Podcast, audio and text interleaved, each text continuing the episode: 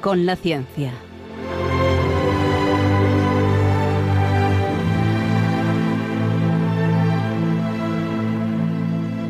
Dirigido por Javier Ángel Ramírez.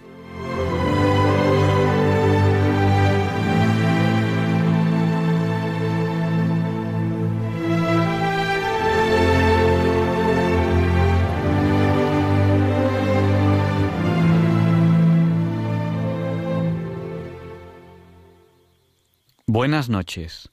Estamos en Diálogos con la Ciencia, el programa para ti, que sabes que la verdad existe y la buscas. En de María, gracias a Dios, todos los viernes, en sus dos primeras horas. Transmitimos para todo aquel que quiera escucharnos en la moderna radio del siglo XXI. Transmitimos para España a través de la frecuencia modulada a la que están muchos de ustedes habituados desde hace mucho tiempo, pero también en la TDT, en la televisión digital terrestre, donde pueden escucharnos en calidad digital. Y para todo el mundo a través de Internet, en www.radiomaria.es. Además ahí saben que tienen el histórico, el podcast de muchos programas de Radio María y en concreto de Diálogos con la Ciencia tienen muchos de los programas. Hay ahora ciento y pico de los ya más de 600 programas que tenemos de Diálogos con la Ciencia emitidos. Gracias a Dios, gracias a Radio María y por supuesto gracias a ustedes que están ahí, porque este programa no tendría lógica si ustedes no estuviesen ahí. Junto con ustedes hacemos este programa, como se hace la radio ahora, en el siglo XXI. Pueden contactar en cualquier momento con nosotros. Ahora les diremos cómo. Porque además de Internet, nos pueden escuchar también en cualquier lugar del mundo a través de apps, de aplicaciones para dispositivos móviles. Estamos hablando de cosas modernas, la radio del siglo XXI, donde ustedes nos pueden escuchar a través de una app, en su teléfono móvil, da igual donde estén, siempre y cuando tengan cobertura de Internet, bajándose la app, la aplicación de Radio María España. Y ustedes contactan con nosotros a través de WhatsApp, nuestro WhatsApp es el del 8, ya lo saben. 8 por 8 64, pues nuestro WhatsApp es el 64 9 8 8 8 8 7 y 1. Que 7 y 1 también es 8. Se lo repetimos, por si no tenían papel y lápiz. 64 9 8 8 8 8 7 1. Así, por ejemplo, nos saluda ahora mismo Doris, desde Zaragoza, a través del WhatsApp, según lo hemos dicho, ya nos ha escrito. Buenas noches, Doris. Así es la radio, la radio en el siglo XXI, donde ustedes y nosotros hacemos el programa juntos. Ahora a través del WhatsApp, en cualquier momento a través del Twitter, el Twitter de Radio María, y también Facebook. El usuario de Ciencia y Vida, bueno, de Diálogos con la Ciencia, es Ciencia y Vida. Y enseguida empezaremos la entrevista de la semana. Hoy hablaremos de inteligencia artificial. Estamos camino al futuro. Ojalá pudiese ver el futuro. Hacia el futuro vamos.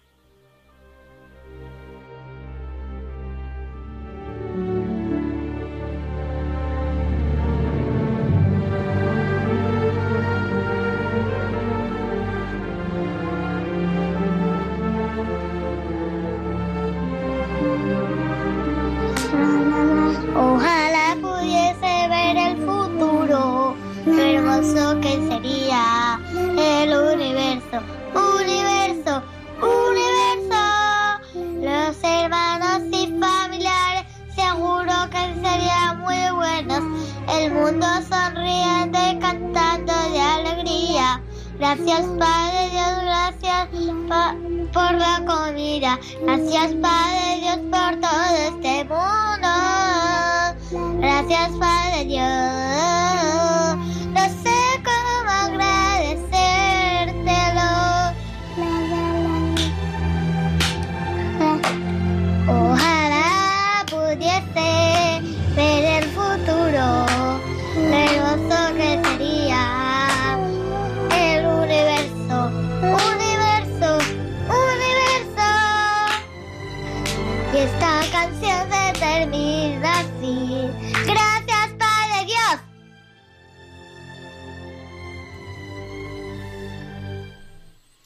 Ojalá pudiese ver el futuro. Lo estamos viendo. Lo estamos viendo programa a programa, semana a semana. No solamente porque Radio María esté transmitiendo como la radio del futuro, interactuando con ustedes mientras transmite. No solamente por eso, sino porque cada día, en Diálogos con la Ciencia, cada programa, cada vez que emitimos, contamos cosas que están más en la punta de la tecnología. Hoy hablaremos de inteligencia artificial. Nos saludan desde Granada, nos saludan desde Las Arenas, Vizcaya, nos saludan desde muchos sitios y también nos saluda Pilar desde Coria. Un abrazo muy fuerte a todos ellos. Estamos todos juntos en este programa. Ah, que alguien se quería ir a dormir, lo siento, tendría que haberlo dicho antes, se me ha olvidado. Ya no podrán irse a dormir hasta las dos, porque las autoridades sanitarias nos obligan a avisar. Este programa es fuertemente adictivo. Y si alguien quería escanear un poco, pasar un poco por el dial, se lo recomiendo. Quédense con nosotros porque no van a encontrar un programa más variado en el dial. Bienvenidos a Diálogos con la Ciencia. Hoy, con una programación, no sé si más inteligente que otros días o no, pero en la cual vamos a hablar de eso, de inteligencia. Y yo me pregunto, antes de empezar la entrevista, ¿se entiende por inteligencia artificial lo mismo que entendemos por inteligencia natural? Pues allá vamos, porque ya es la hora Bond. Feliz hora Bond a todos, las 007, y empezamos esta entrevista de la semana, que les aseguro les va a encantar.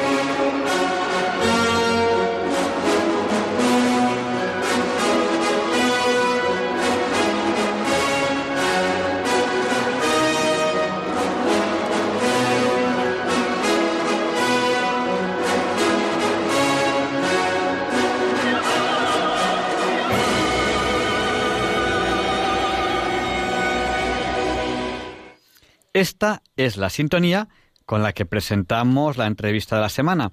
Hace unas semanas entrevistamos a Faraón Llorens.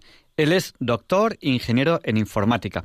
Le entrevistamos porque había un congreso, un congreso que se llama CINAIC. Si ustedes escriben CINAIC en Internet encontrarán información de este congreso. Si se perdieron la entrevista, un congreso sobre, bueno, sobre muchas cosas, sobre todo tipo de innovaciones, sobre educación, sobre muchas cosas, sobre lo que es y va siendo el siglo XXI, sobre todo en docencia, porque el doctor Llorens pues trabaja en la Universidad de Alicante, ha sido vicerrector de Tecnologías e Innovación Educativa y es director, eh, eh, bueno, no sé si es o ha sido director en la Escuela Politécnica eh, Superior. buenas noches, doctor. Hola, buenas noches. ahí no sé si me he colado, no sé si sigue siendo o ha sido director en la Escuela Politécnica Superior. No, fui, director antes de ser vicerrector. Ahora lo que soy es el director de la Cátedra de Transformación Digital que tiene el Banco de Santander con la Universidad de Alicante. Sí, porque yo, también te iba a preguntar sobre muchas cosas de transformación digital. Eh, bueno, en aquella entrevista que tuvimos, eh, empezamos a hablar muy poquito, muy poquito de inteligencia artificial. Y entonces en ese momento dije, ya no se me escapa el doctor Faraón Llorens, digo, con él tengo que hablar de inteligencia artificial. Y le dije, cuando tenga un hueco hablamos de inteligencia artificial y hoy, hoy ha llegado el momento y hoy es el día. Bueno, yo antes de empezar la entrevista, antes de empezar, quizá merezca la pena saber un poquito más qué es esto de inteligencia artificial, porque claro, al decir inteligencia, ¿qué nos imaginamos? ¿Una inteligencia como la de los humanos? ¿A qué humano llamamos más inteligente? ¿Al que resuelve mejor los problemas? ¿Al que, no sé, al que es más hábil? ¿Habilidad es inteligencia? ¿Qué es inteligencia natural? ¿Y qué es inteligencia artificial? ¿Es lo mismo? ¿Son cosas diferentes? A ver, eh, en un principio lo que se pretendía con la inteligencia artificial se puso ese término. Bueno, piensa que los primeros ordenadores se llamaban cerebros electrónicos, si recuerdas, ¿vale? Y ahora ya son computadoras, ordenadores, porque ordenan, porque hacen cálculos, ¿no? Entonces, cuando en el 1956 se reunieron los expertos, querían hacer que los ordenadores eh, realizaran tareas para los que se decía que se necesitaba inteligencia, ¿vale? Eso es el, cómo surge la inteligencia artificial. Realmente en estos momentos, o, con, con, la evolución, hay como dos, dos corrientes o dos tipos, ¿no? Lo que podría ser la inteligencia artificial fuerte, que sí que es esa que intenta eh, simular inteligencia, ¿vale? Determinar qué es, qué, es inteligente, pero también está la inteligencia artificial débil, que es la que ahora, que simplemente dices, tiene comportamientos inteligentes. Cuando tú hablas con, con Siri, eh, será inteligente. No sabemos si tendrá inteligencia, si tendrá conciencia, ¿no? Qué términos más ribombantes, ¿no? Lo que sí que sabemos es que nos atiende, que nos contesta, que, que sabe darnos información, ¿no? Entonces, lo que ha imperado ahora, lo que ya está muy en los dispositivos y muy avanzado, serían esa inteligencia que sabe mucho de un tema con sistemas expertos que detectan en radiografías, que detectan caras y reconocen las caras, eh, que, nos contestan, que mantienen una conversación eh, con nosotros, ya no hace falta esas pantallas negras con símbolos que en el que los ordenadores solo lo manejaban aquellos los frikis, ahora ya hablas con los dispositivos como podrías hablar con cualquier otra persona y en cierta manera parece que nos entiendan. Sistemas expertos. Eh, si no me equivoco, son sistemas que, que aprenden, aprenden según van funcionando. O sea, un sistema experto joven funcionaría eh, peor que un sistema experto mm, más anciano. No sé si, la palabra anciano es la adecuada. Eh, ¿Tiene que ver esto con, con, el, con lo que llamamos Big Data? sí y no. Los sistemas expertos surgen más con un, razonamiento deductivo, no de, lo general a lo particular. Son aquellos sistemas en que se les dan una serie de reglas de comportamiento y entonces ellos saben cómo, cómo resolver los temas, ¿no? Evidentemente, un sistema, si solo supiera lo que se le dice, estaría limitado. Si solo supiera lo que se le dice y lo que deduce a partir de unas reglas, también estaría más limitado. Lo que se ha metido es ese aprendizaje que comentabas, esa retroalimentación que conforme más van interactuando más, van aprendiendo más como hacemos los humanos, lo que podríamos llamar el machine learning, ¿no? el aprendizaje automático. Otro tema es el, big data, ¿no? la cantidad de datos que manejamos ahora que hacen que sería una especie de razonamiento inductivo, ¿no? De, los datos a lo, a lo general, ¿no? De lo particular a lo general. De manera que ahora que con el manejo de esta cantidad de datos, los algoritmos estos de redes neuronales, ¿vale? Reconocen ciertos patrones, ciertos comportamientos y actúan en función de cómo o ese comportamiento que creen que emerge, que deriva de esos datos que han tratado. Cuanto más cantidad de datos se tenga, mejor, más afinará ese comportamiento o esa forma de actuar. Bueno, un tema interesantísimo. Inteligencia artificial. Vamos de, lo grande, Europa, a lo más pequeño, España, o de lo más pequeño a lo grande. Eh, ¿cómo, ¿Cómo se está tomando España en cuanto a políticas de decir, bueno, pues la inteligencia artificial es un tema serio, eh, hay, que, hay que avanzar en él? ¿O cómo se lo está tomando pues España o Europa? Mm, ¿Qué se está haciendo? De manera coordinada, digamos. Eh, durante mucho tiempo la, inteligencia artificial ha, pasado por etapas, lo que llamaban por inviernos o primaveras, no etapas buenas de esplendor y otras en las que quedaba arrinconada, porque los éxitos eran eh, momentáneos, ¿no? Pues por ejemplo empezó como, como la inteligencia quería simular comportamientos inteligentes con las máquinas, se empezó por aquello que se creía que era que era más inteligente, ¿no? Como pues, jugar ajedrez, ¿no? O demostrar teoremas, que eso era una inteligencia máxima. Y eso más o menos se resolvió, pero empezó a fallar en cosas que eran eh, muy que se creía que para los humanos era muy fácil, para los humanos es muy fácil, pero para las máquinas era difícil. Por ejemplo, la visión. Tú abres los ojos y reconoces una escena, reconoces mil de miles, cara, miles de caras sin haberlas visto nunca porque sabes que es una cara, ¿no? Entonces, cayó otra vez. Volvieron a surgir las redes neuronales y volvió a, venir una época de una primavera, ¿no? De parecía que esos sistemas expertos y que funcionaban, entonces se dieron cuenta que funcionaban en, en, dominios muy concretos, ¿vale? Tú tenías un robot que se mueve por una sala y reconoce esa sala, pero no la puedes dejar en cualquier sitio, ¿no? Esa inteligencia artificial general fallaba volvió a caerse en etapas de estas de, en inviernos, ¿no? Y ahora estamos en otra primavera, nuestro resurgir. No sé si será a raíz de, del big data, de la cantidad de datos que tenemos, pero hay una etapa de esplendor.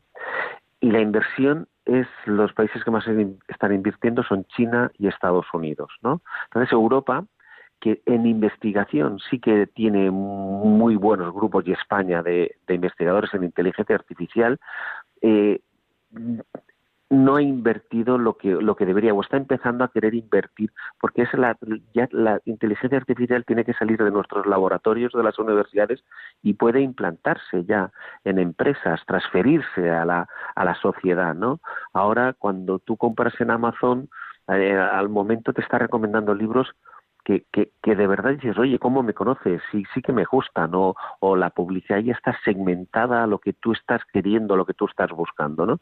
Entonces, Europa se ha dado cuenta, ha sacado una estrategia para, invertir en inteligencia artificial y España también está elaborando su estrategia que la publicó hace poco y sí creó un grupo de expertos en que están están eh, planteando esa, esa, estrategia de inteligencia artificial.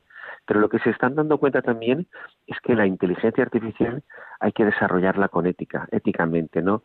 Eh, porque mm, como toda tecnología, no es ni buena ni mala, depende del uso que se le dé. Y la inteligencia artificial tiene muchos riesgos, que si quieres los podemos ir hablando. Sí, eh, ¿qué riesgos podría tener la, inteligencia artificial? Por poner algún ejemplo, no sé si... Pues por ejemplo, mira, en, en educación, ¿no? Por, por lo, hablarte lo que más conozco, o por el marketing, o, por ejemplo lo de las campañas electorales, ¿no? La inteligencia artificial lo que tiene es que te puede personalizar mucho el contenido. la inteligencia artificial te conoce, sabe tu perfil y entonces te puede dar el contenido que más te interesa, ¿no? Y eso puede ser interesante, está muy bien, ¿no? Yo no tengo que leer todas las noticias, sino que ya sabe que me gusta, que no me gusta, en, en aprendizaje pues me daría esa actividad y estoy más preparado para hacerla, pero eso que es beneficioso lo que crea son burbujas. Y por eso en las elecciones eh, de Estados Unidos todos creían que, que la gente piensa como ellos, porque le muestra precisamente lo que opina la gente que piensa como ellos. Entonces se crea una serie de burbujas que estás en un mundo encerrado en el que no eres consciente de toda la realidad. Estás mm, rodeado de la inteligencia, te hace cercano a aquello que es similar a lo que tú crees y lo que tú opinas. Y, por ejemplo, en el mundo de la educación es al revés. El profesor es el que deberá encargarse de romper esas burbujas porque tienes que hacer que lea cosas muy contrarias, muy distintas para que tenga realmente se haga una idea de, de, qué va el tema y puedan ser críticos nuestros estudiantes, nuestros los, los, alumnos, ¿no? Interesante, ¿no? Esa, esa necesidad de, conocer lo que es radicalmente opuesto a nosotros o lo que bueno o lo que está a mitad de camino entre nosotros y lo radicalmente la necesidad de, de, conocer lo demás no eh, ahora mismo que vivimos en el mundo digital pues es fácil leer los titulares de, un periódico a lo mejor que esté en la línea que nos que nos gusta a nosotros y en la línea opuesta no animamos a todo el mundo a, abrirse que siempre se descubren cosas no siempre pensamos eh, lo bueno es lo mío y lo demás es lo malo. Y luego a lo mejor uno se da cuenta, oye, pues lo que creía que era tan malo, tan malo, oye, pues también tiene algo, algo, algo bueno, ¿no? Y yo que soy tan bueno, pues a lo mejor también tengo mi, eh, aquí en donde estoy metido en mi burbuja, tan contento que estoy yo, pues a lo mejor me doy cuenta que también tiene sus cosas que, que no son. Pues un tema interesante. Pero claro, cuando tú elegías, tú puedes tener crítico y decir, cojo dos cabeceras de periódicos muy distintos y leo la noticia dos veces. Pero cuando tú la lees a través de Twitter o a través de Facebook, Twitter, los algoritmos de Twitter y Facebook te están mostrando aquello que tú quieres, lo que creen que te va a gustar, lo que tú ya has leído y no sales de esa burbuja. Interesante, interesante. Bueno, nos ha hablado del uso de la inteligencia artificial en educación, claro, porque eh, el doctor Faraón Llorens eh, es profesor. Eh, ¿Por dónde va el camino en educación? ¿Por dónde va el camino en educación? Porque además están en esta cátedra de transformación digital. ¿Qué es lo, ¿Cómo va a ser la universidad dentro de poco, dentro de mucho? ¿Hacia dónde vamos? Vale, pues bueno, pues el tema de, de la transformación digital es cuando realmente utilizamos las tecnologías para poder eh, hacer mejor lo que hacemos, ¿no? Entonces, la universidad no se trata solo de que se digitalice, que haga las cosas con tecnología, sino que realmente cumpla con su labor, que en una universidad es formar, investigar y transferir a la sociedad, mejor o que aporte más valor gracias a las tecnologías. Entonces, la inteligencia artificial puede ayudar en todas estas tareas, ¿no? Entonces, podría haber una estrategia de la universidad con inteligencia artificial para relacionarse con los alumnos para los trámites, pues, por ejemplo, unos chatbots como el que puso la Universidad de Murcia hace un año para el proceso de matrícula o aquello de interaccionar con los estudiantes que tengan asistentes en sus móviles en el que le digan, pues tienes esa tarea, vas a ir a clase, vas no sé cuánto, ¿no? Entonces, puede haber una, un uso institucional por parte de la universidad de la, de la inteligencia artificial para poder atender mejor a los estudiantes y, y, poder ofrecer, ofrecer servicios de más calidad o más personalizados. ¿no? Pero en cuanto a lo que nos interesa a nosotros, lo que me interesa a mí, que es el tema de la docencia, ¿vale? de la inteligencia artificial en la enseñanza, ¿no? Ahí tendremos que diferenciar dos partes. En cuanto a lo que es la inteligencia artificial como el objetivo, como el contenido, en el que yo comento que hasta ahora inteligencia artificial solo estudiaban los ingenieros en informática y ya en cursos últimos y muy especializado. Pero inteligencia artificial tendrán que estudiar todos. Una persona, un licenciado en Derecho, tendrá que tener conocimientos de inteligencia artificial, porque esas inteligencias artificiales quitarán puestos de trabajo, tendrán que tributar o no tendrán que tributar. Hay una serie de, de derivadas del uso de la inteligencia artificial y yo creo que quien se dedique a educación tendrá que conocer el potencial de las tecnologías y de la inteligencia artificial, aunque seas de educación. Alguien de la Facultad de Letras tendrá que conocer el, el, mundo que viene y el mundo que viene estará impregnado de inteligencia artificial, en económicas, en derechos, ¿no? Eso el presidente de MIT lo dijo muy bien y hablaba de los bilingües del futuro. Los bilingües del futuro son aquellos que conocen su materia, derecho, eh, filología, eh, económicas y además conocen las tecnologías y por tanto son capaces de aplicar las utilizar las tecnologías en sus campos y sacarle más valor a lo que están haciendo. Y la otra parte, esa sería en cuanto a el objetivo que aprendemos. Yo creo que los jóvenes en las escuelas, los niños desde pequeños, tienen que aprender a conocer el mundo digital que es en el que van a vivir, tienen que tener ese pensamiento computacional, esa informática, conocer qué hay detrás de los ordenadores. Todos, todos, no solo los que van a hacer una ingeniería, desde pequeños hasta la universidad. Y los planes de estudio de la universidad tienen que revisarse porque contenidos de tecnología deberían tener todas las carreras, aunque no sean tecnológicas, ¿vale? Porque al final, si tú miras los perfiles profesionales del futuro, no sabemos cuáles son, pero serán híbridos, tendrán algo de tecnología, serán biotecnología, ciberseguridad. Fíjate que casi todos los términos tienen un prefijo más tecnológico y uno más del ámbito, ¿no? Entonces, hay que revisar los planes de estudio y lo que se estudia desde los colegios hasta la universidad.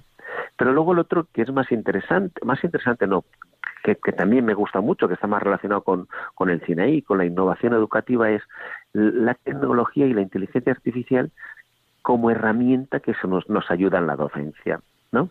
Igual que ahora nuestros móviles, cualquier plataforma tiene un perfil de nuestros hijos eh, que, que lo define mejor que nosotros, pues la universidad puede tener, el profesor tendría que tener herramientas que le permitieran tener un perfil de su estudiante más ajustado. Y por tanto esa docencia puede ser ya más personal, ya no haces un diseño global, sino que la inteligencia artificial al conocer al estudiante, al conocer las actividades que el profesor diseña puede hacer que encajen mejor y, y que el estudiante esté realizando en cada momento aquella actividad que consideras que es más adecuada para lo que quiere conseguir, para la capacidad que tiene, etcétera.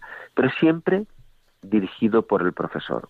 Porque como decíamos antes en lo de la burbuja, si el algoritmo siempre enlaza aquello que sabe hacer, no va a avanzar. El profesor el que diseñará y dirá, y ahora ponle algo más difícil, y ahora ponle algo más distinto. El, el profesor diseñará la estrategia, pero apoyada con estos sistemas de inteligencia artificial que conocen al detalle cada estudiante, nos puede hacer caminar hacia una enseñanza personalizada, que a fin de cuentas es cerrar el ciclo. Todos sabemos que la enseñanza en el pasado era cuando tenías a un, profesional que tenía un aprendiz a su lado y él día a día con, aprendía. Uno a uno es cuando más se aprende. Con la era industrial esto ocurre que hay que formar a mucha gente, muchos trabajadores para que vayan a las, a las fábricas y se hace una educación en masa, una educación en que van al aula y haces una educación que yo llamo de talla única, ¿vale? todos igual, sientas a 50 en, la, en el aula y salen los 50 igual de preparados porque tenían que hacer un trabajo mecánico. Ahora no, ahora gracias a la inteligencia artificial y a las nuevas tecnologías, lo que podemos hacer es una enseñanza más personalizada, porque a fin de cuentas tenemos que formar a cada uno para sacar el máximo potencial de cada persona, que no es el mismo los 50 alumnos que tenemos en un aula. Estamos en Diálogos con la Ciencia en Radio María estamos entrevistando al profesor Faraón Llorens. Él es eh, doctor en informática y con él estamos hablando de inteligencia artificial. Eh, hemos hablado de esta, entre comillas, conversación persona-máquina, que nos ha puesto como ejemplo pues que puede orientar o que está orientando ya en algunas universidades españolas a los alumnos en la matrícula y que la idea está en que pueda dar eh, una docencia, estamos hablando en concreto de la aplicación de educación, una docencia personalizada para cada alumno. Supongo, aunque quizá esto todavía no, esté comentado, supongo que viendo en qué puede especializarse el alumno. Es decir, a lo mejor un alumno dentro de, una carrera quiere especializarse más en una cosa, más en otra, y supongo que la inteligencia artificial sabrá orientarle. Y bueno, la pregunta es, para eso hará falta muchos datos del alumno, digo yo. Eh, ¿Tiene la universidad los datos o de dónde van a salir esos datos? Vale, sí, sí, hace falta muchos datos del alumno. Datos del alumno antes de entrar en la universidad, que ya existirán del centro de donde venga, eh, datos del alumno que están ahí, de su perfil digital, y datos del alumno que el alumno va dejando en la universidad por donde pasa, ¿vale? Por tanto, eh, conseguir datos es, eh, actualmente es relativamente sencillo. Y por eso, como es tan fácil ahora tener datos, hay que ser muy cautos, porque son datos personales, datos delicados, y hay que cumplir la ley de protección de datos. ¿Quién es el dueño de esos datos? ¿Qué se hace con esos datos? ¿no? ¿Quién, quién, ¿Con qué intención se utiliza? ¿no? Por tanto, todos los problemas que están viniendo ahora y, que derivarán de que haya inteligencias artificiales en nuestras vidas no serán problemas técnicos. Los problemas técnicos y tecnológicos más o menos están solucionados. Derivan una serie de problemas éticos, legales, eh, morales, como quieras llamarlo. Y esos son los, el verdadero problema. Eh, por decir, por un ejemplo, coches automáticos que puedan conducirse con una IA, con un sistema inteligente, ya están pero el típico debate moral de si hay dos personas, eh, si tiene que decidir el coche entre si atropella a una persona o se estampa contra el muro de la pared y, mata al conductor, ¿qué decisión tomará? ¿No? O quién pagará ese seguro, si será culpa del, del dueño del auto, del que ha programado la inteligencia artificial del vehículo. Hay una serie de problemas ¿vale? De estos, digamos, sociales, éticos, legales, de derecho, que son los que hay que solventar porque eh, la sociedad hasta ahora no había reflexionado bastante sobre ello. Vamos a abrir ya el micrófono a los oyentes, pero antes de abrir el micrófono quizá quería hacer una, una reflexión. Eh, a lo mejor hay a quien le parezca que estamos hablando de cosas muy raras y bueno, esto va a tardar mucho y, y ese tipo de cosas. Sin embargo, los sistemas de inteligencia artificial están aquí eh, todos los días.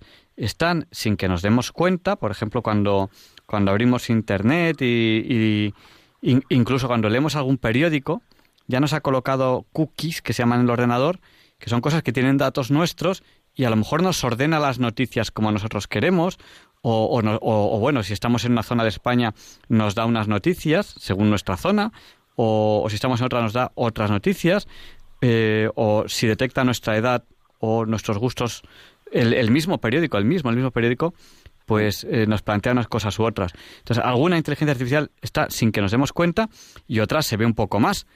Eh, y nos parece que esté muy lejos, pero ya alguna está aquí. Por ejemplo, cuando decimos eh, voy a ir a, a trabajar y pongo el navegador. El navegador toma decisiones sobre la marcha.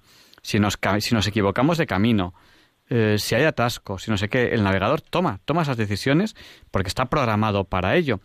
Dices, hombre, ¿y eso es inteligente? Hombre, el navegador no tiene conciencia de su propia existencia, pero toma decisiones que asemejan a, decisiones inteligentes. Y tras esta reflexión que quería hacer, que ahora pues el profesor me puede corregir si, si quiere, vamos a abrir ya el micrófono a los oyentes, sabiendo que nuestro número de teléfono, cojan papel, cojan lápiz apúntenlo ahora, es el 91 005 94 19. Se lo repetimos por si no tenían papel o bolígrafo a mano. 91 005 94 19. Y vamos a dar paso a la primera llamada que la tenemos ya aquí.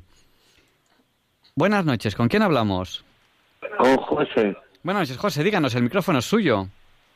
Quiero saber cuál es el cambio tan grande que, que vaticina sobre la computación cuántica y, y el cambio que va a haber.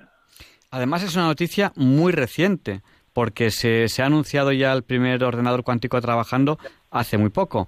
Perfecto, José, pues le respondemos en antena. Vale. Muchas gracias, por llamarnos al, al 91 005 94 19. Pues, profesor, ¿qué le podemos decir a, José? Bueno, pues es es cuestión de, magnitud, ¿no?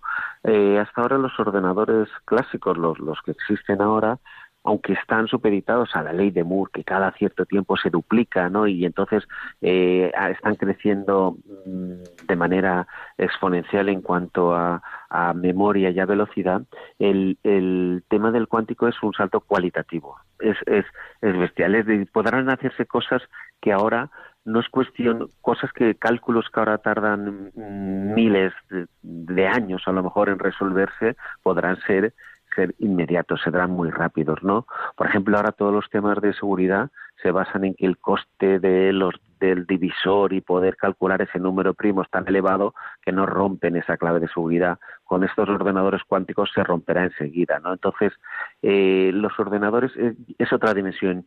Yo soy incapaz de ver qué aplicaciones habría pero cualquier cosa que te parezca ahora que, que el, ordenador dice, no, es cuestión de que pase tiempo para que lo haga más rápidamente, se podrán hacer cosas distintas porque la cuestión del tiempo y de los cálculos se romperán. Eh, sí, para, para que nos hagamos una idea, ahora mismo todos llevamos en nuestro bolsillo mucha más potencia de cálculo de la que llevaba el Apolo 11 que, que llegó a la Luna, por, por poner un ejemplo, y lo llevamos en los teléfonos móviles. Pero esto va a ser algo increíble. Dicen, dicen con cálculo que duraría 10.000 años, han hecho la prueba en los primeros ordenadores cuánticos y dura como minutos, dos minutos, algo así. Claro, con lo cual esos cálculos que se decían podrán simular el, cosmos, no la creación del cosmos, pues pues no lo sé, pero sí que será un, un salto cualitativo muy grande y por tanto las cosas que se podrán hacer con los ordenadores son inimaginables ahora, ¿no? Yo conectando con lo de antes que te hablabas del, del navegador, precisamente has cogido un ejemplo, bueno, mientras viene la llamada, ¿no? ya, ya, tenemos una llamada. Sí. Bueno, pues entonces si quieres pasamos a la llamada y luego comentamos el tema. Nos ha llamado al 91 005 94 19 María Asunción. Díganos, el micrófono es suyo. Bueno, pues mira, yo no quiero que sea para mí sola por una sencilla razón porque todos tenemos derecho a opinar, a vivir y a ser felices. eh, yo, mm, la experiencia que tengo de la vida son de 77 años. Y yo tuve una tía a la que quise mucho, que murió en el 1977 y no conoció el tren. Pero me quedo con mi tía Tiburcia, que fue una mujer que tenía paz, amor y cuando iban a su casa alguien eran bien recibidos. Ahora, ¿para qué queremos tanto ordenador? ¿Para qué queremos tanta inteligencia si estamos oyendo y viendo cosas que yo valoro? Pero igual la vecina de abajo se está muriendo y yo que estoy arriba no me entero. Pues un, Esa es mi opinión. Un tema interesante. Muchas gracias, María Asunción. Muchas gracias. Y bueno, eh, yo creo que le pasamos también eh, el, guante al profesor Llorens, pero claro, yo creo que la tecnología es una opción, ¿no? No, es algo, claro, no sé. Hay, hay, una frase que es muy manida, ¿no? Las frases son muy típicas y hay que saberla tal, pero que la utiliza mucho, ¿no? Que dice, eh, no tienes que tener miedo a la inteligencia artificial, sino a la estupidez humana, ¿no? Entonces, eh, totalmente de acuerdo con la oyente. Eh, no tenemos que perder el, nuestra esencia de ser humano. la tecnología está ahí para ayudarnos, para para complementarnos, ¿no? Eh, yo no dejaría nunca eh, todo en manos de sistemas artificiales que lo hagan todo por mí, que tomen las decisiones por mí. Tienen que ser unas herramientas que complementen a los humanos y que nos ayuden a tomar mejores decisiones. Yo sé que un médico eh, necesita el trato con el paciente, el médico, pero que un sistema le ayude a detectar en una radiografía la enfermedad o que puedan detectarse antes, lo antes posible, cualquier defecto, cualquier enfermedad y que ayude al médico a poder hacer un diagnóstico más acertado, más a tiempo, pero al final es el médico el que tendrá el trato con el paciente. Yo, el profesor, las herramientas me ayudarán a mí como profesor a poder eh, atender mejor a mis estudiantes, pero yo tengo que atenderlos, yo tengo que estar con ellos, yo tengo que ayudarlos, ¿no? Somos humanos y como humanos necesitamos la interacción con los otros humanos. Por tanto, creo que en época ahora de, inteligencia artificial, de mucha tecnología, hay que reivindicar también la humanidad, ser más humanos. Además, nos ha hablado usted también de, ética y sé que en sus escritos también habla de filosofía, o sea que eh, hay que tener en cuenta esos aspectos también. Por supuestísimo, y ahora más que nunca porque podemos caer en el otro extremo, es sesgarnos demasiado y irnos a totalmente a creer que en la tecnología está la solución y que la tecnología es el, el todo. No, no.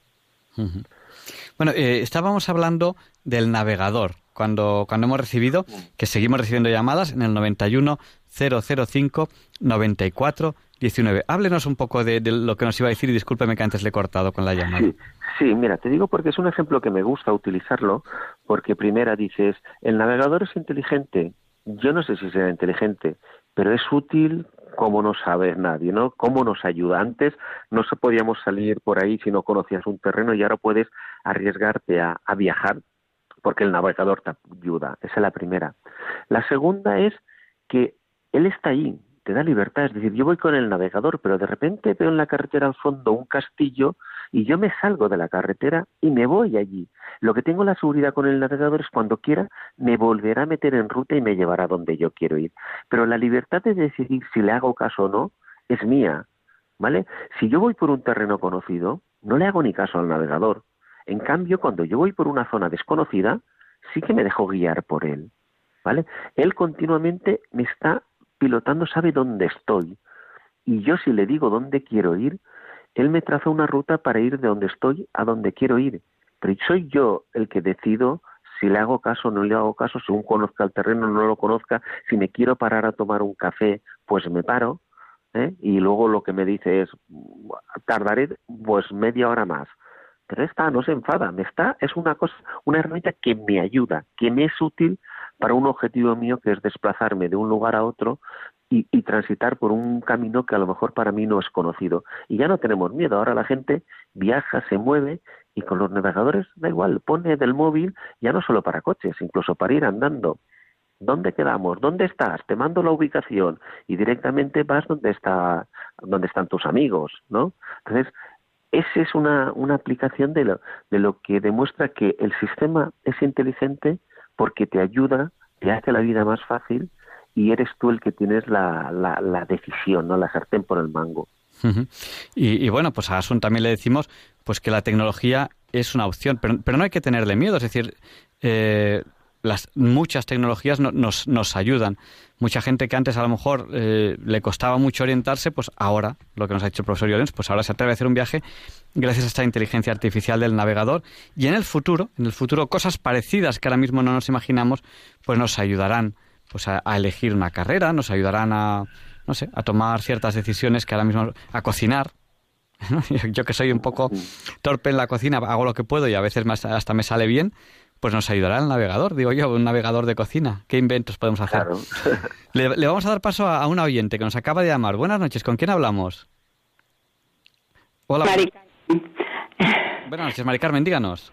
Pues mire, yo de todas maneras lo primero que le voy a decir es que le felicito por el programa porque todos, todos son interesantes, todos, y me encantan. Es una hora un poco rara para empezar a pensar en cosas, en cosas difíciles, pero es que, eh, como usted dice, es que nos engancha de verdad. Bueno, eh, le quería plantear al profesor una duda que yo tengo, porque pienso muchas veces que a base de tanta inteligencia artificial no vamos a quedarnos en un momento dado y con el tiempo como, como nosotros mismos eh, inútiles, obsoletos, no vamos a saber ni pensar porque lo van a hacer todas las máquinas y entonces como que vamos a ir retrocediendo también en nuestra inteligencia mm, humana, privada, particular. Ese es el miedo que tengo con tanta tecnología. O sea que, muchísimas gracias. Que ahora a lo mejor ya somos más torpes con los mapas nosotros, ¿no? Como ya nos lleva el navegador. Por supuesto, yo llevo mi móvil y si quiero llamar por teléfono le doy a la memoria, hablo con mis amigos, mis hijos, pero es que no me preguntes el número al que llamo. Antes sí, cuando teníamos solo el fijo, me sabía un montón de números. Hoy día es que no tengo ya ni memoria para, para acordarme de qué número tiene fulanito o menganito. es que, mm, digo, esto, las máquinas nos van a, sustituir de tal manera que vamos a terminar siendo todos inútiles. Ese es el miedo que tengo y la duda que le, que le quiero plantear al profesor. Pues le respondemos por la radio si le parece bien. Muy agradecida. Muchísimas gracias y buenas noches. Buenas noches. y no le vamos a dejar dormir hasta las dos, o sea que no lo intente. no me importa. Muchas gracias. Muchísimas gracias, Javier Ángel. Buenas noches. Buenas noches.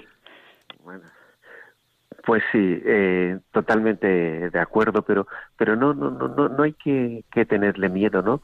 Eh, porque precisamente lo que estábamos hablando ahora, tú por, utilizando el navegador, tú no tienes que fijarte en qué carretera tienes que coger, diseña el viaje, mira dónde quieres ir. Ahora, desde casa, puedes diseñar tu viaje, sabes los hoteles donde vas a ir, puedes tenerlo reservado, has mirado eh, con Google Maps dónde, cómo es la ubicación, los sitios, qué carretera harás.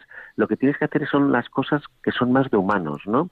Es decir, lo que si lo que hacemos es tarea que saben hacer las máquinas, la van a hacer, ¿vale? Si enseñamos a nuestros jóvenes a hacer lo que saben hacer las máquinas, se quedarán sin trabajo. Entonces, ¿qué saben hacer las máquinas? Las máquinas saben hacer dos tipos de cosas. Una, que es algo muy repetitivo, ¿vale? Saben algo hacerlo, repetirlo, no se cansan, no se quejan, por tanto, cosas de mucha memoria y repetitiva las saben hacer. ¿Qué otras cosas saben hacer? Cosas muy especializadas. Pues, por ejemplo, que te digo, un sistema experto que reconozca radiografías si hay algún tumor, ¿vale? Entonces, ¿qué es lo que no saben hacer? Esa visión integral, esa transferencia, esa parte de, eh, de, conectar distintas cosas, distintas cosas. Por tanto, si a los jóvenes les enseñamos a que memoricen, ¿vale? Y a que hagan tareas repetitivas, claro que se van a quedar sin trabajo, que lo van a hacer humanos, que lo van a hacer las máquinas. Pero lo que tenemos que hacer precisamente es que tengan la visión crítica, la visión de comparar las cosas, la visión interdisciplinar, la, visión esa transversal, la parte creativa, ¿vale? Es lo que puedes entonces decir, nos liberarán, nos convertirán en tontos. Pues a lo mejor soy más tonto por no saberme el teléfono de, cualquier persona y simplemente sacar el teléfono del, móvil del bolsillo y decir, eh, ponme con mm, mamá, y el teléfono directamente me conecto con mi madre, yo lo que quiero, quiero hablar con mi madre. Y, y no tengo por qué memorizar el teléfono. ¿Por qué? Quiero hablar con mi madre, se lo digo al aparato y estoy conectado hablando con mi madre, que es lo que yo quiero hacer, ¿vale? Entonces, sí que las máquinas nos quitan la tarea repetitiva, ¿vale? La parte automática, a lo mejor la de la memoria, de tener que memorizar las cosas, pero nos permiten hacer aquello que más sabemos hacer los humanos, que es interaccionar, relacionarnos entre nosotros. y, a lo mejor eh, esa, esas capacidades que, que, tememos perder las usamos para otra cosa, entre comillas, más moderna. O sea, en nuestro mundo, eh, ahora lo que hace una persona a lo largo de su vida, en, pues es, es, mucho más lo que hacía antes, por ejemplo, incluso los viajes, ¿no? Pues antes una persona a lo mejor en su vida hacía un viaje de media distancia Ahora se hacen muchos más, ahora hay aviones, hay más cosas para viajar, ¿no? Por, por, poner un ejemplo, o sea, la, tecnología no nos hace más torpes en los viajes, lo que nos hace es que podemos hacer, podemos usar nuestras capacidades para otras cosas. Quizás también, ¿no? efectivamente. Vamos a dar paso a Antonia, que nos llama desde Córdoba. Buenas noches, Antonia. Hola, buenas noches. Mm, gracias por, por el programa, que yo la verdad que cojo alguna idea que otra, pero no no me termino de enterar de todo esto, lo veo demasiado complicado, ¿no? Mi pregunta era porque una nieta mía, precisamente este fin de semana, mm, me habló de un, de un libro que habían tenido que dar en el colegio, que era cosa de estas de mm, de esto de los datos, de que se conocen, de que se investigan, de que yo no sé si ustedes mm, conocéis así estos libros juveniles que se que se publican para los para los niños, para los y se llama Estrategia del Parásito, que eso lo han tenido que ver en el colegio. Mm. ¿Sabéis ustedes algo de eso? Si eso es bueno, si eso es... Estrategia del Parásito, bueno, pues yo, yo ese libro no, no se titula el, libro. No lo conozco, pero podemos investigar y como queda, queda todavía mucho programa, eh... Bueno, ese ya lo han leído y ella es que está muy contenta porque eso es una trilogía. Y dice, abuela, cómprame el siguiente y el siguiente. Digo, bueno, yo como no sé si eso, eh, como yo de eso no entiendo, pues yo no sé si el libro es bueno, si es malo, si, si le va a hacer mejor o le, va a perjudicar. Cuando he oído a este señor decir que eso es muy bueno, que los niños lo conozcan desde siempre, digo, pues es lo mejor. Si es bueno, pues mira, pues yo se lo compro a gusto, vamos. Pues se llama, el primero se llama La estrategia del parásito y, el segundo, que son los dos del mismo autor, se llama Manual para el fin del mundo. Vaya, vaya título. eh, ay, yo me asusto un poquillo porque digo, a ver si esto le va a meter cosas raras en la cabeza. Bueno, pues eh, yo no sé si el, si el profesor Faraón Llorens los conoce, yo, yo no los conozco, pero claro, hoy en día en Internet enseguida podemos obtener información sobre ellos. Sí, pero yo, eh, mira, vamos, yo no sé, mira, mi marido lo ha buscado, yo no me entero de eso tampoco. Yo lo he leído y, digo, estoy más lía que al principio. De, todas formas, Antonia, si ahora mismo no le sabemos responder, yo creo que a lo largo del programa podemos buscar información y se lo diremos dentro de un ratito. Y si quiere le digo el otro también, no sé, sea más fácil. No, no se preocupe, con eso, hoy en día, con eso sobra. Vale, gracias. Muchas gracias, Antonia. A ustedes, gracias. Gracias, buenas noches. Buenas noches. No sé si conoce estos libros, profesor. Eh, no, no lo conozco, pero gracias a la tecnología actualmente en cinco minutos, como bien dices tú, entras en Internet, te conectas y puedes obtener información del libro, qué opinan otras personas que lo hayan leído, eh, eh, tenemos el conocimiento a, a, nuestro alcance, ¿no? Y poder decir si es bueno o malo. No, no lo conozco. En cualquier caso, eh, yo creo que, que los jóvenes que, que entiendan de este tema es bueno, porque eh, hay una, una falacia que es como son nativos digitales, conocen la tecnología. No, han nacido habiendo tecnología, pero no saben usarla. Es más, como los profesores tampoco saben a lo mejor usarla mucho y los padres tampoco, nadie les educa en el uso adecuado de la tecnología, ¿no? Y muchas veces por el miedo se tiende a prohibir. Y es muy habitual ahora decir en los, en los institutos se prohíben los móviles, porque como los teléfonos llevan la cámara y hacen fotos y no sé qué, y entonces les despistan prohibir móviles. Prohibir no, lo que debería hacerse en la escuela es enseñar a utilizar el móvil. Y evidentemente el móvil para estar chateando o whatsappeando con los amigos no, pero un profesor puede ante un tema decirles, señores, vamos a hablar de este libro, busquen información sobre este libro y decidme qué opináis, ¿no? O cualquier otra cosa, ¿no? Y la, la, la tecnología hay que utilizarla y utilizarla bien, pero a los jóvenes hay que enseñarles a utilizar la tecnología. Si lo que ven es que desde que son muy pequeños, cuando van al restaurante, para que no den la lata, sus padres le ponen el móvil con un juego para que estén entretenidos con la pantalla, es lo que van a aprender y van a hacer. Van a estar atontados mirando la pantalla y estar entretenidos cuando no quieran hacer otra cosa. En cambio, si se les enseña a hacer un uso adecuado, la tecnología tiene gran valor y puede aportar mucho como complemento a las personas.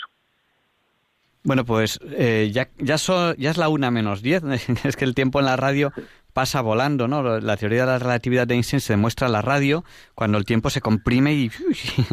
Yo les digo a mis alumnos en plan de broma que la teoría de, la relatividad de Einstein se demuestra en Semana Santa. Dice, ¿cómo que se demuestra en Semana Santa? Dice, claro, dice, vas a, dice, te vas de vacaciones Semana Santa, vuelves y según vuelves, hace, entras en el túnel, espacio-tiempo, pa, examen final. Pero, pero, pero, pero no, había aquí dos o tres meses, nada, examen final. Porque depende cómo esté uno, pues el tiempo pasa más o menos rápido. Se nos ha pasado el tiempo volando, lo que quiere decir que la entrevista, pues seguro que ha sido, ha sido muy interesante. Pero hay oyentes que han llegado con la entrevista empezada. Eh, bueno, pues ¿qué, es lo que diremos? Pues que hemos entrevistado al profesor eh, Faraón Llorens. Él es doctor, ingeniero en informática. Eh, trabaja en la Universidad de Alicante, ha sido vicerrector de Tecnología e Innovación Educativa. Innovación Educativa y hoy, a fecha de hoy, está en un grupo de transformación digital. Ha sido director de la Escuela Politécnica Superior. Y le ponemos un reto. Y es, en muy poquitos minutos, en muy poquito tiempo, no sé si uno o dos minutos es suficiente, que, explique a los oyentes, sobre todo a aquellos que han llegado tarde, de qué hemos hablado. Se lo pongo difícil, ¿eh? Bueno, pues hemos hablado que la tecnología está aquí en nuestro día a día y que empezó automatizando tareas y haciendo cálculos, pero ahora gracias a avances como la inteligencia artificial, la tecnología puede hacer una personalización de, lo, de, la tarea, de cualquier cosa. ¿no? lo tenemos y en nuestros móviles la atención es personalizada dependiendo de dónde estemos.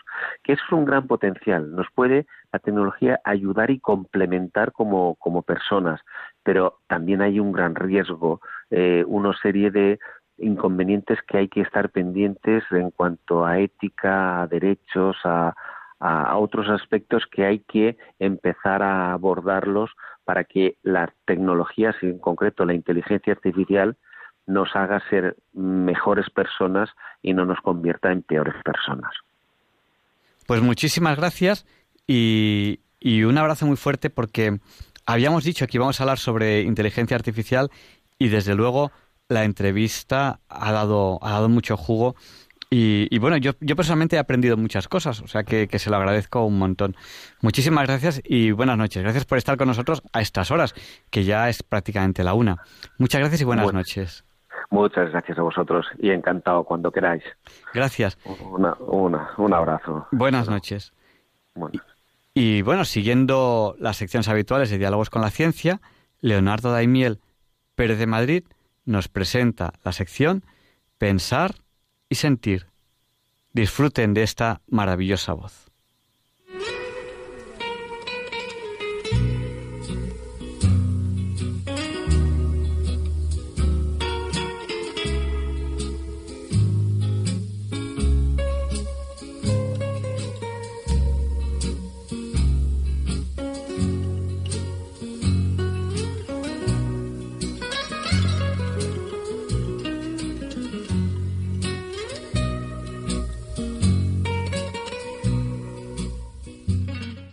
Buenas noches, queridos oyentes de Radio María.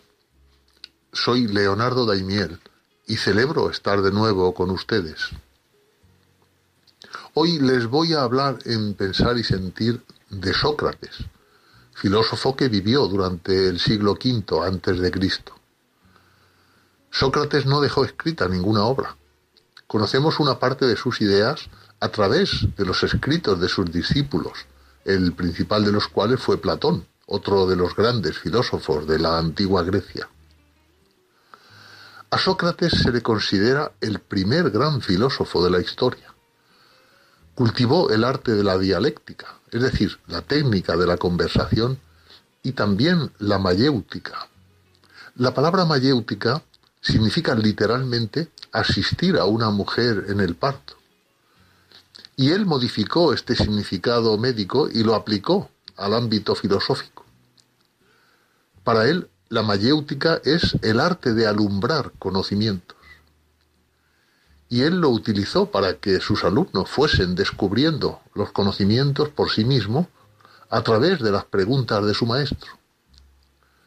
La mayéutica quizás sea la aportación más original de Sócrates al mundo de la filosofía. Fue juzgado y condenado a muerte en el año 399 a.C., acusado de corromper a la juventud y también por mostrarse contrario a la religión oficial establecida. Sócrates aceptó la injusta sentencia e ingirió la cicuta con la misma dignidad y coherencia que había mostrado a lo largo de sus setenta años de vida. Quizás su frase más famosa sea solo sé que no sé nada, aunque nos regaló a lo largo de su existencia otras muchas frases plagadas de enseñanzas que 26 siglos después todavía podemos aplicar en nuestras vidas. Voy a leer seguidamente algunas de ellas. De virtud hay una especie, de maldad hay muchas. Prefiero el conocimiento a la riqueza, ya que el primero es perenne, mientras que la segunda es caduca. La verdadera sabiduría está en reconocer la propia ignorancia. El más rico es quien se contenta con poco.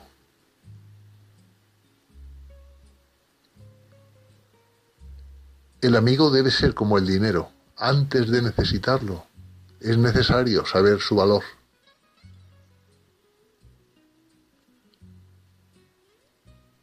Reyes o gobernantes no son los que llevan cetro, sino los que saben mandar.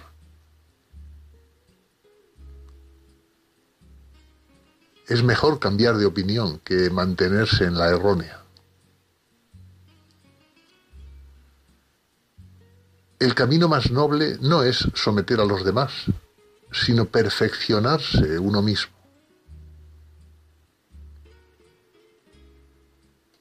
La envidia es la úlcera del alma.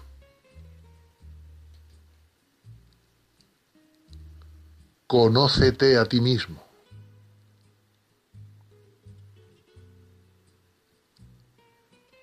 El paso del tiempo arruga tu piel, pero la falta de entusiasmo arruga tu alma. Las almas ruines solo se dejan conquistar mediante regalos. Los jóvenes hoy en día son unos tiranos, contradicen a sus padres, devoran su comida y le faltan el respeto a sus maestros.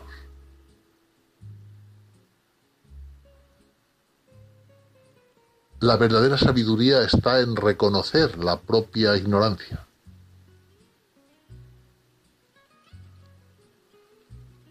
Habla para que yo te conozca.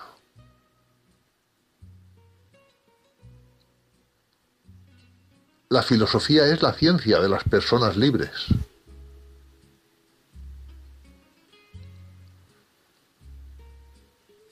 Una persona que no arriesga nada por sus ideas o no valen nada sus ideas, o no vale nada esa persona.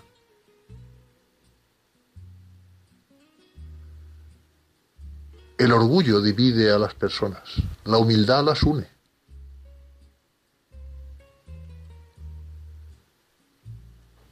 Las mentiras son las mayores asesinas, pues matan la verdad.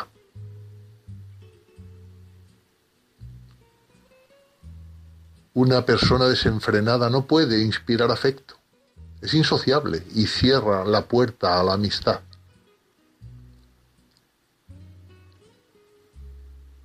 Cuatro características corresponden al juez.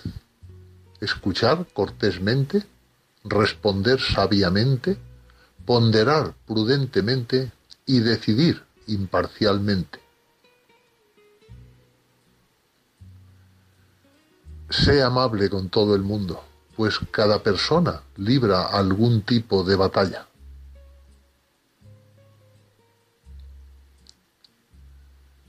Desciende a las profundidades de ti mismo y logra ver tu alma buena. La felicidad la hace solamente uno mismo, con la buena conducta.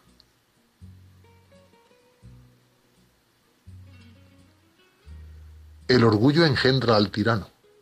El orgullo, cuando inútilmente ha llegado a acumular imprudencias y excesos, remontándose sobre el más alto pináculo, se precipita en un abismo de males del que no hay posibilidad de salir.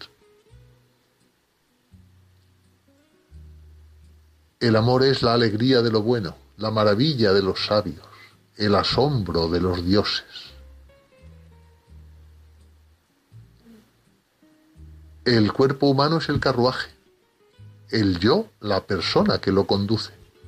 El pensamiento son las riendas y los sentimientos los caballos.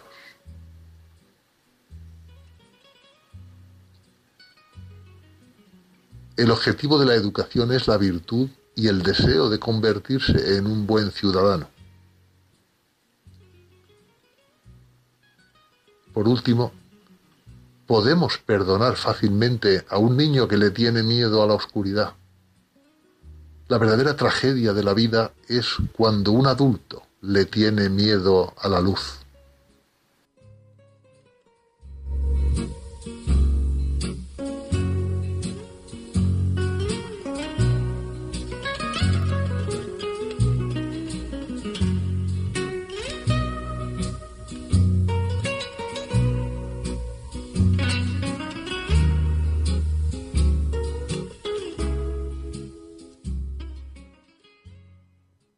Gracias, Leonardo. Y Luis Antequera nos explica por qué hoy, 25 de octubre, no es un día cualquiera. Ah, porque ya es 25, ya es viernes. Quédense con nosotros. Solamente les queda un día por madrugar esta semana.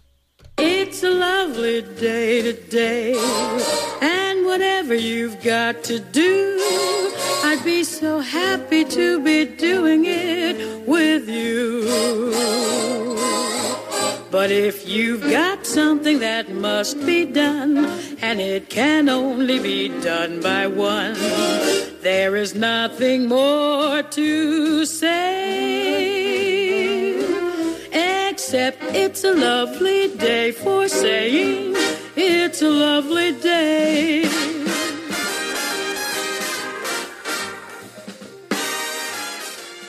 No, Javier Ángel, no directos compañeros de Diálogos con la Ciencia, no, queridísimos oyentes de Radio María. Claro que no es un día cualquiera, ningún día es un día cualquiera. Y este 25 de octubre, que nos disponemos a comenzar hoy tampoco, porque en fecha tal, pero del año 1147, junto a un ejército de cruzados provenientes de Inglaterra y de Flandes, y tras un asedio de cuatro meses, Alfonso I de Portugal recupera para la cristiandad la ciudad de Lisboa. No será capital de Portugal hasta 1255, más de un siglo más tarde y seis años después de que con la conquista de Faro finalice la reconquista portuguesa en 1249. Si se dan ustedes cuenta, las mismas cifras que el final de la reconquista española, 1492, pero dispuestas de otra manera. Siglo y medio antes, por lo tanto, que nuestra propia reconquista. Y en 1415, en el marco de la Guerra de los Cien Años, los ingleses, al mando del rey Enrique V, obtienen una importante victoria en Angicourt, en suelo francés, con la que se apoderan de media Francia.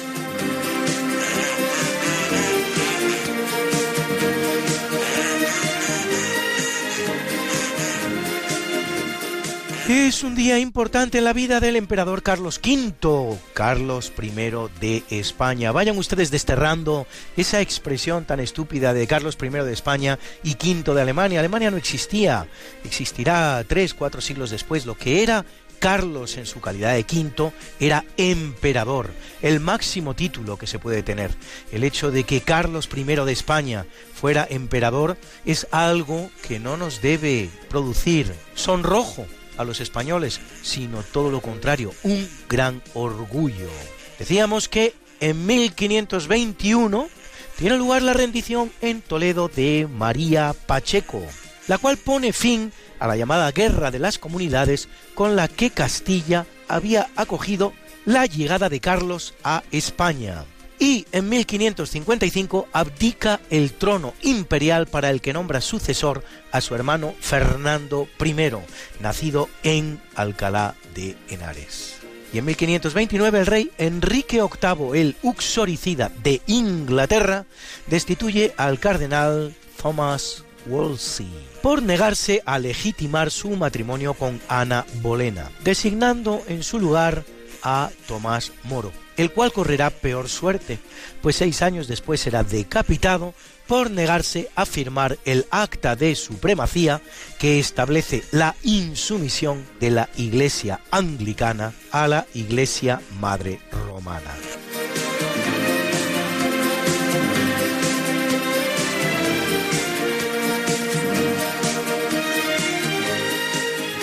En 1836 se instala en la Place de la Concorde de París el obelisco de Luxor del templo de Karnak, regalo del virrey de Egipto Mehmet Ali a Francia a cambio de un reloj para la mezquita de Alabastro. Pero si lo que quiere usted es ver obeliscos y buenos, váyase a la ciudad de Roma, adornada por ocho obeliscos egipcios y otros cinco romanos.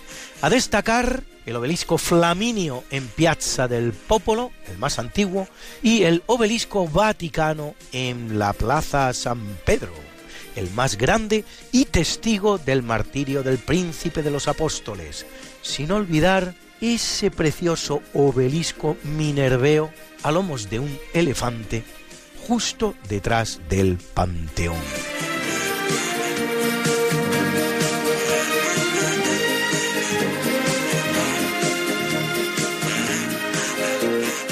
En 1917, Imón de Valera, hijo del escultor español Juan Vivión de Valera, es elegido primer presidente de la naciente República de Irlanda. En 1927 tiene lugar una de las grandes catástrofes de la historia naval civil, con el hundimiento frente a las costas brasileñas del transatlántico italiano Principesa Mafalda, que deja 386 víctimas mortales, uno de cada tres viajeros. Y en 1936 Alemania e Italia establecen el eje Berlín-Roma, al que se adherirá Japón una vez comenzada la Segunda Guerra Mundial.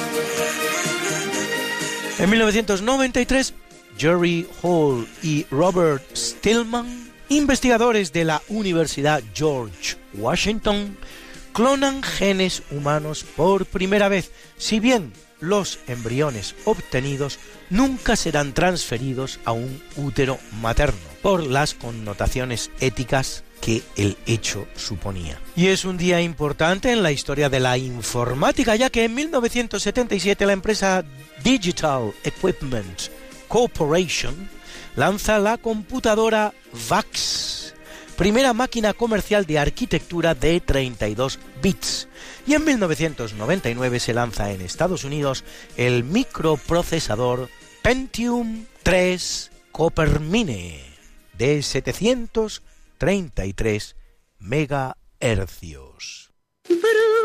Bruna, Bruna, nació María y está en la cuna, nació de día, tendrá fortuna.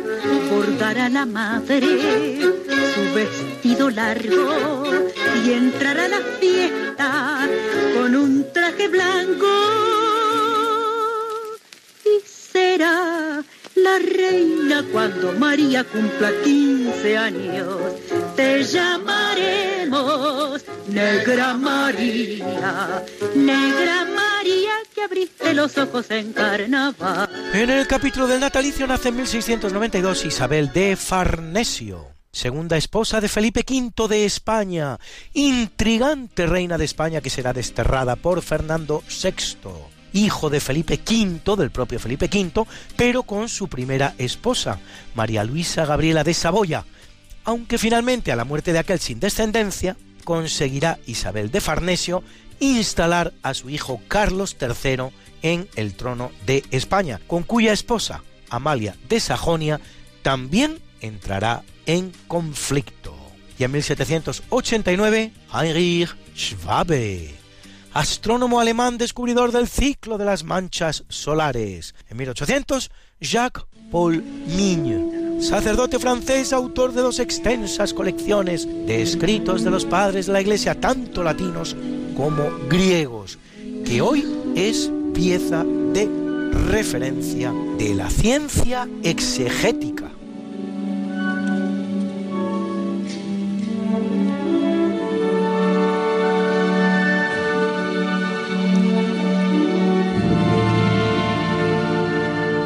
En 1806 nace Johann Caspar Schmidt, más conocido como Max Stirner, filósofo alemán del llamado egoísmo radical con gran influencia en las ideologías anarquistas, autor de El único y su propiedad, donde defiende que el hombre solo alcanzará su libertad cuando rompa con la religión y la política. Hoy es un gran día para la música, pues en 1825 en Viena nace el gran compositor Johann Strauss, hijo, hijo como su propio nombre indica, de Johann Strauss, padre, conocido por sus innumerables valses y polcas, entre los cuales este maravilloso Danubio Azul.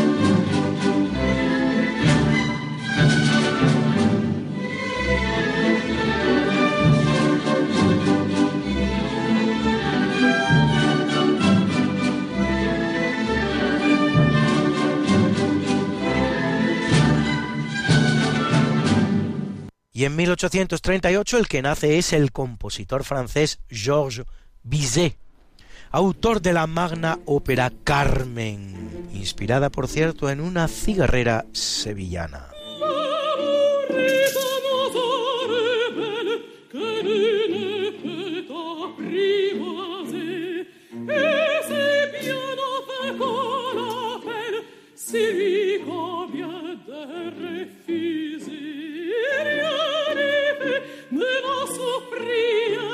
La parle bien, l'autre c'était, c'est l'autre que je préfère, il n'a rien dit, mais il m'appelait.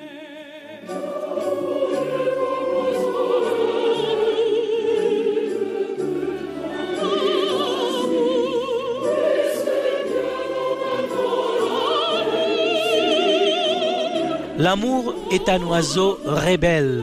El amor es un pájaro rebelde. La gran soprano letona Elina Garancha es Carmen.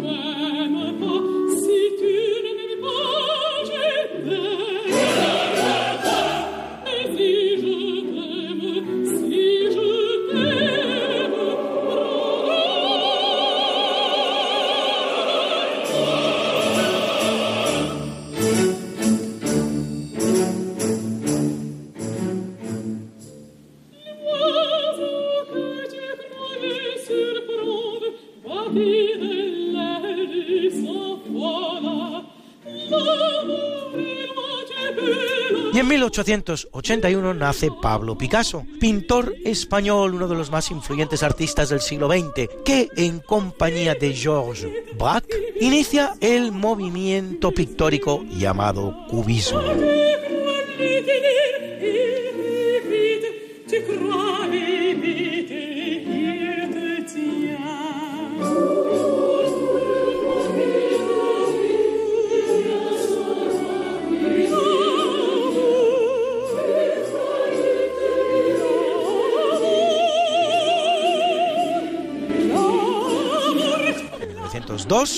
Carlo Gnocchi, sacerdote italiano, creador de la Fondazione Pro Gioventute, llamada hoy Obra Don Gnocchi, para ayudar a niños con discapacidad múltiple.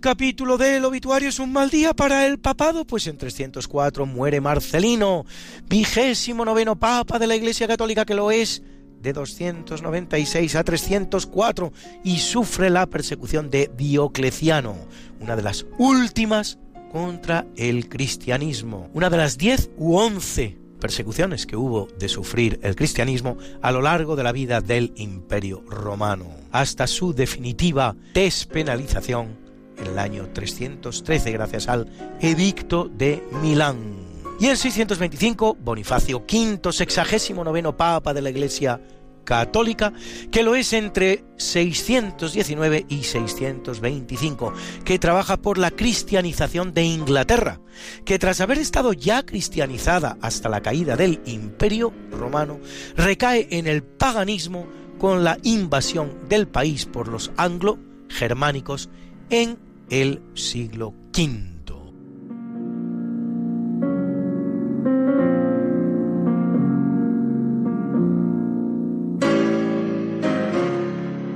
En 1510 muere Giorgio Barbarelli da Castelfranco, más conocido como Giorgione, pintor renacentista italiano, autor de la preciosa Judith o de la bellísima Venus dormida. En 1647, Evangelista Torricelli, físico y matemático italiano que demuestra la existencia de la presión atmosférica e inventa el barómetro de mercurio. Y en 1861, Friedrich Karl von Savigny, jurista alemán, fundador de la Escuela Histórica del Derecho alemana, a través de la cual defiende que el sistema jurídico es y debe ser distinto para cada pueblo en función de sus tradiciones e historia. Y en 1866, Modesto La Fuente, historiador español, autor de la monumental Historia General de España en 30 volúmenes.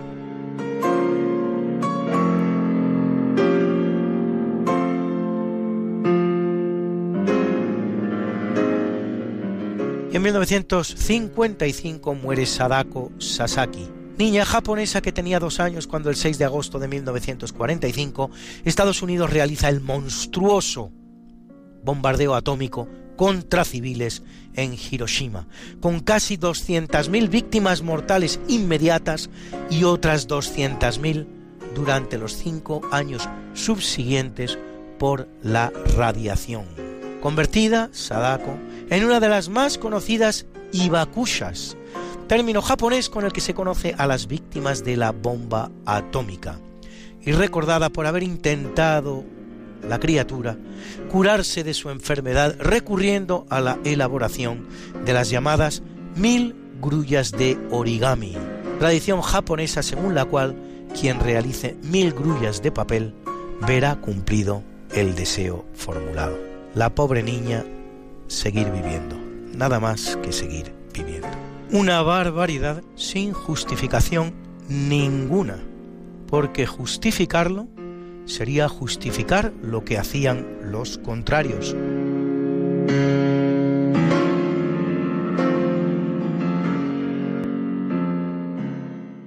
Qué linda está la mañana en que vengo a saludarte Venimos todos con gusto y placer a felicitarte.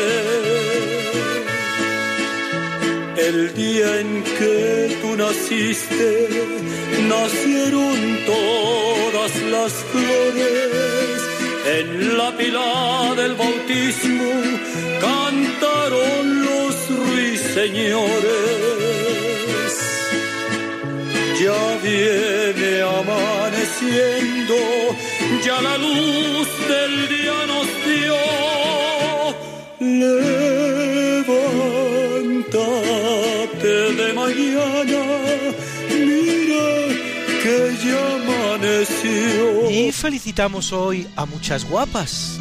A Cornelia Ender, nadadora alemana que bate nada menos que 27 récords mundiales y cumple hoy 61. Y a Nicole Horloch, cantante alemana que cumple 55 ganadora del Festival de Eurovisión 1982, de aquella época brillante en que Eurovisión la ganaban canciones bonitas y no mamarrachadas. Con esta preciosa Ein bisschen Frieden, un poco de paz. Wie eine Blume am Winterbeginn und so wie ein Feuer im eisigen Wind, wie eine Puppe,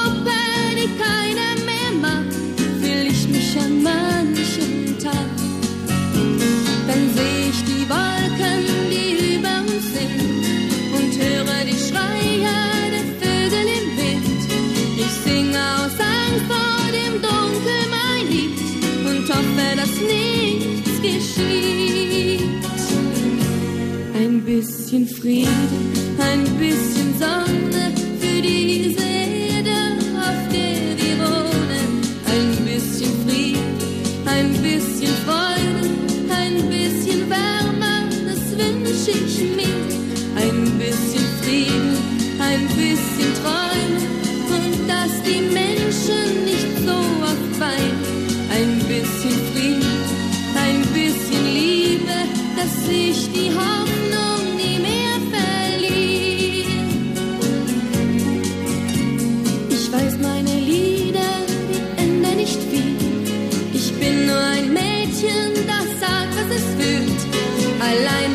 hilflos ein Vogel im Wind, der spürt, dass der Sturm beginnt.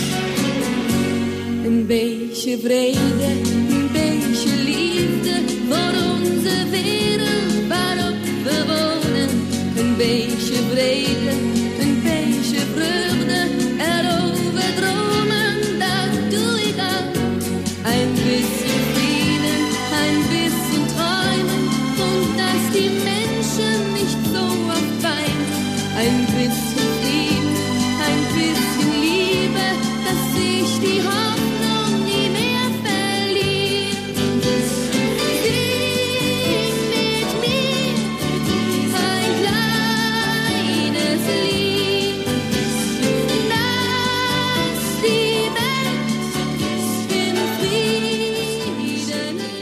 y a la cantante, compositora y modelo estadounidense Katy Perry, que cumple preciosos 35 y también dedica a sus oyentes de Radio María esta divertida Hot and Cold, caliente y frío.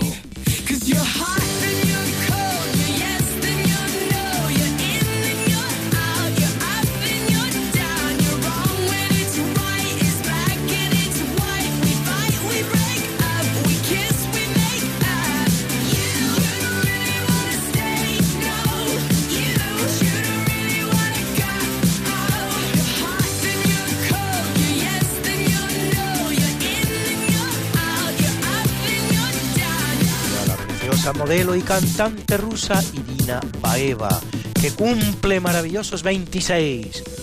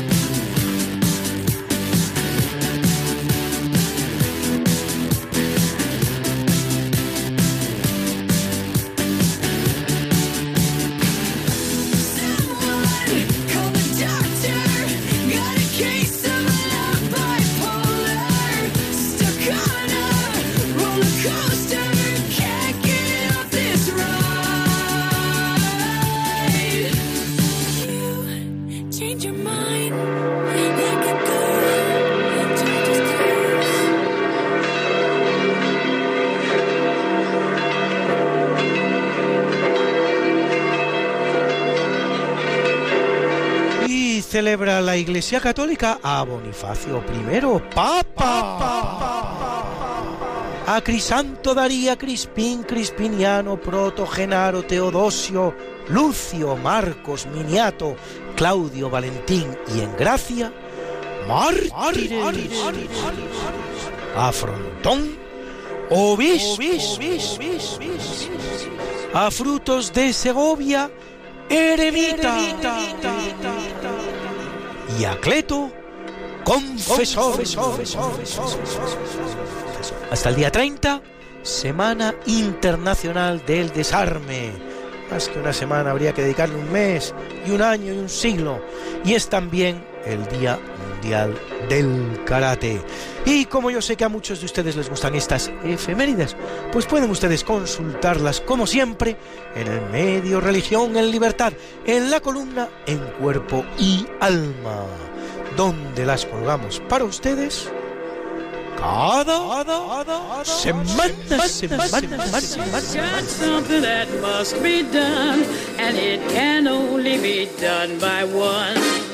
There is nothing more to say, except it's a lovely day for saying it's a lovely day.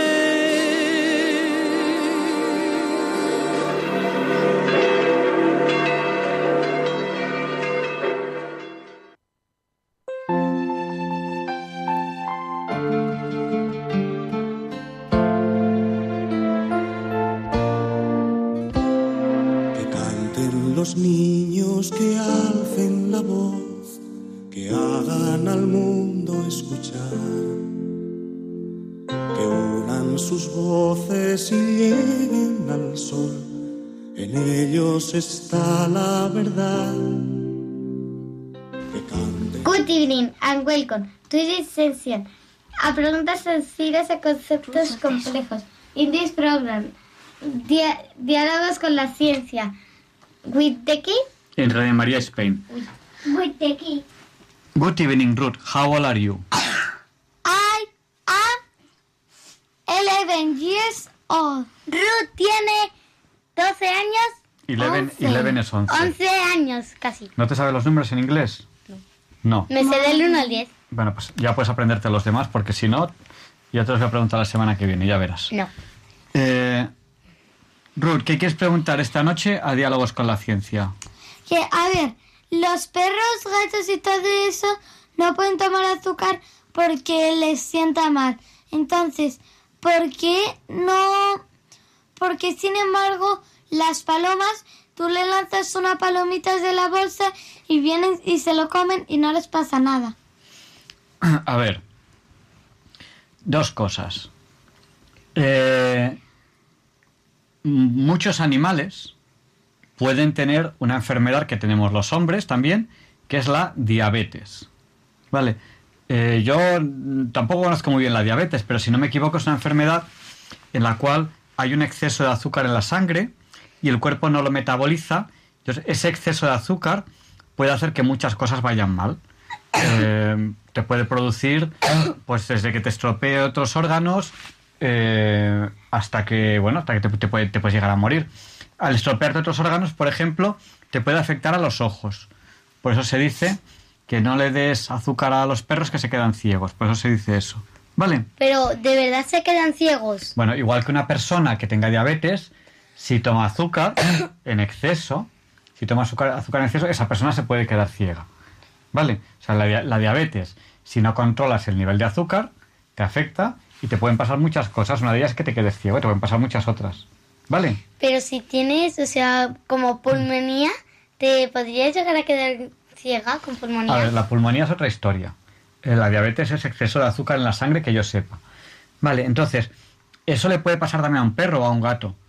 Eh, ¿a, la, a la paloma le puede pasar? Pues no lo sé. De todas maneras, eh, a un perro o a un gato, porque un día tome algo de azúcar, no pasa nada. Es igual que una persona, aunque un día tome algo de azúcar. Incluso un diabético muy de, o sea, puede tomar algo, algo de azúcar. Lo que ocurre es que el diabético tiene que controlárselo. Si hay alguien diabético que nos esté escuchando, le animamos a que se controle. Porque hay diabéticos que como no les pasa nada, no les pasa nada, se confían. Y luego acaban con algún órgano en mal estado y hasta, ya se dan cuenta cuando, cuando el órgano está muy mal.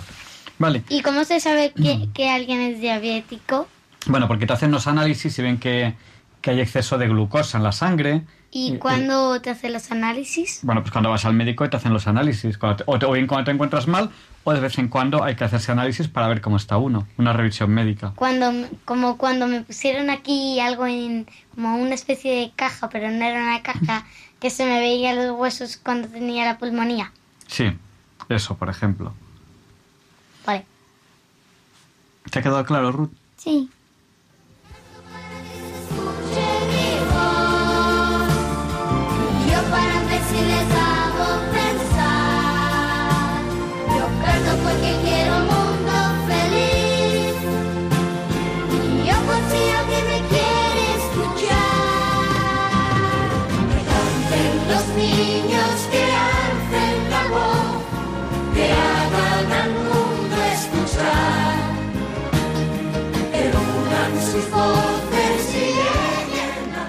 Teresa. How are, old are you? Uy, Marta, es inglés. How old are you? Good evening, Teresa. How old are you? I am nine years old. Y, no, y voy a cumplir los 10 el 25 de diciembre. El día de Navidad, todavía falta. Mucho.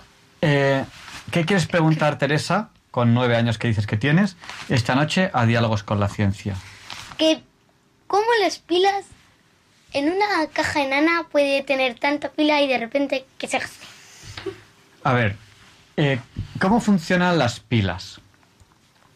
Eh, las pilas funcionan con dos compuestos que reaccionan electrolíticamente entre sí. Es decir, hay dos compuestos que reaccionan eh, con las reacciones redox, reducción-oxidación, y luego electrolíticamente un compuesto le pasa electrones a otro. O sea, son dos que al reaccionar intercambian electrones.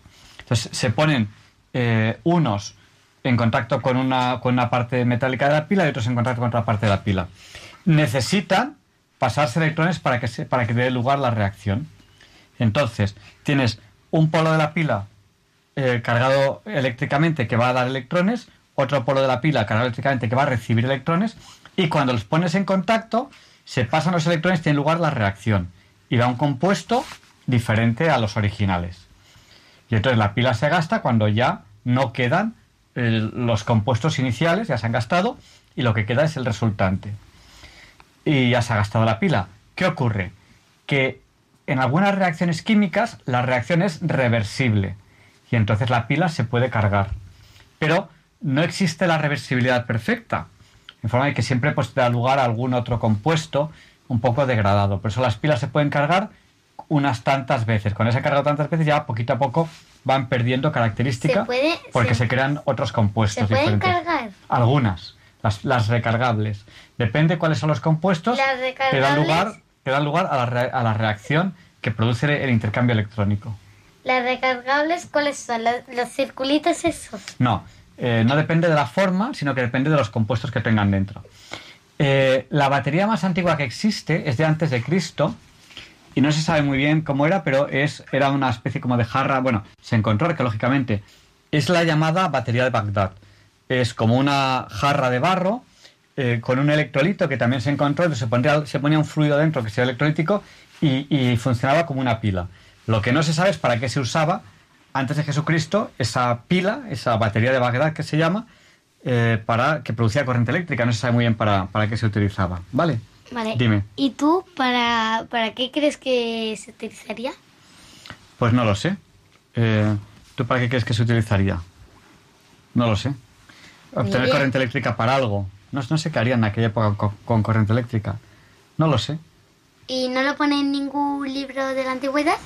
Mm, No lo hemos encontrado de momento, pero hay que pensarlo, ¿no? Eh, algún, algún proceso industrial que harían con electricidad, pero como hace tan- tantos, tanto tiempo, pues no sabemos muy bien qué. Se ha perdido esa información. Pero, Pero- lanzamos esa, esa, esa pregunta al aire. ¿Para qué creen ustedes que se utilizaba antes de Cristo la batería de Bagdad? Que se, se ha visto, está ahí, se ha encontrado arqueológicamente, pero no se sabe para qué. Y no vale decir para arrancar una moto. Rum, rum. ¿Qué? Eso no vale porque no había motos. Ah, Vale, dime, Marta. Para construir un para, para rayos. ¿Un pararrayos? Puede ser. Un pararrayos, ¿cómo va a llevar? Bueno, a lo mejor, a lo mejor se, eh, por- se, se, se le ponía una corriente eléctrica y se utilizaba como pararrayos. No, no, no lo sé, no sé. Eh, lanzamos esta pregunta a los oyentes. ¿Para qué creen ustedes que se utilizaba la batería de Bagdad? Pensar. sus voces y lleguen al sol, en ellos está la verdad. Que canten los niños que viven en paz y aquellos que sufren dolor. Que canten por esos que no cantarán, porque han apagado su voz. Porque sea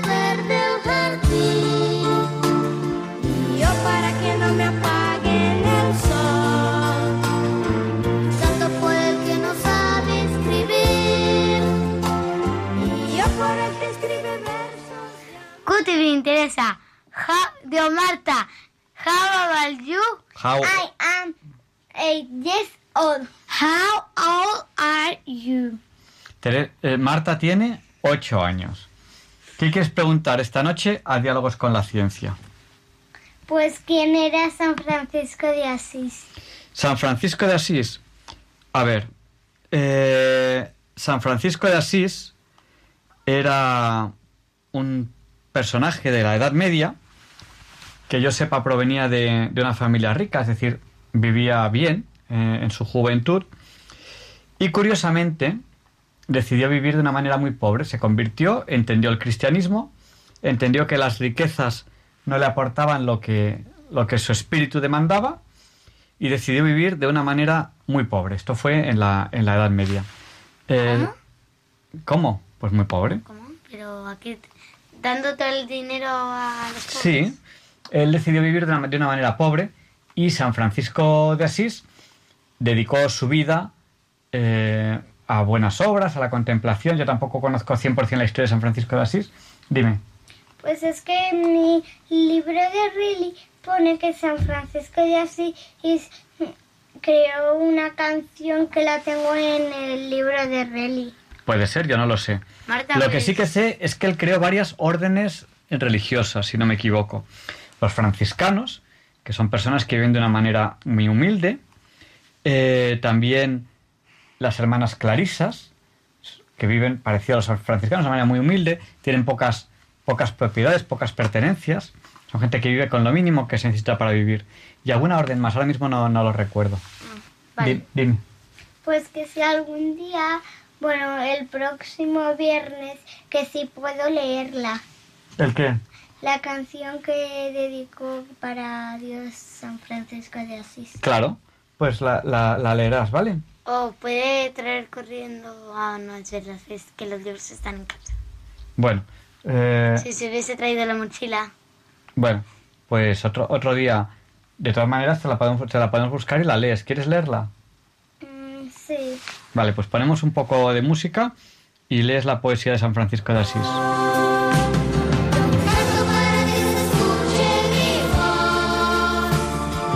Yo para ver si les hago pensar.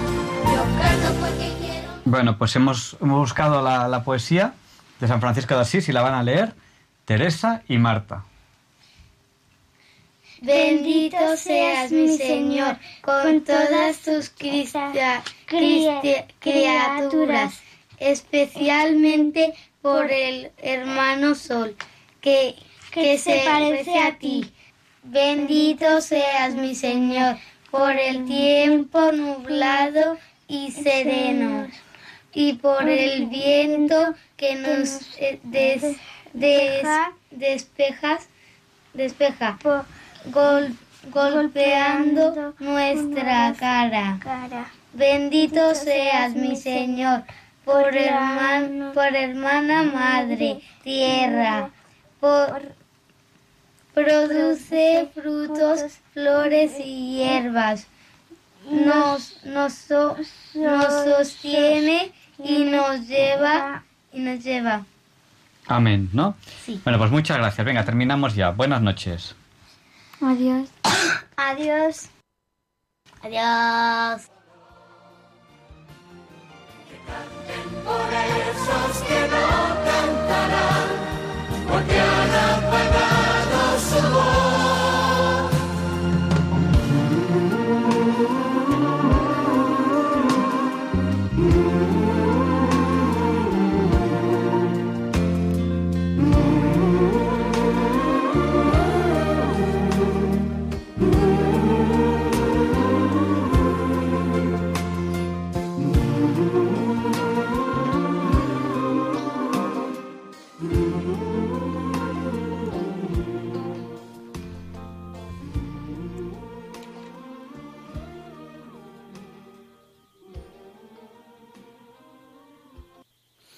Y ha llegado ese momento en el que ya terminando casi casi el programa, quedan escasamente seis o siete minutos para dar paso a llamadas, les abrimos el micrófono de nuevo a ustedes, a nuestros oyentes, para que nos comenten lo que consideren oportuno. Les recuerdo nuestro número de teléfono, que es el 91 005 94 19. Se lo repito por si no tenían papel o bolígrafo a mano. 91 005 94 19. Y mientras esperamos las primeras llamadas, pero si nos quieren llamar, no tarden, porque tenemos apenas siete minutos de programa antes de despedirnos. Pues mientras recibimos las primeras llamadas, les dejo con esta canción.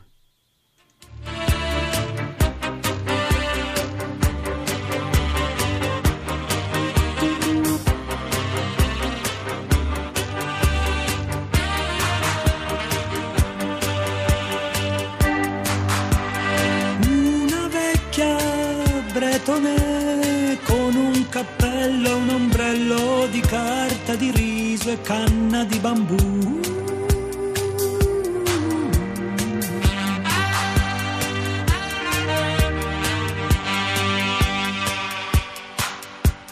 Capitani coraggiosi, furbi contrabbandieri macedoni.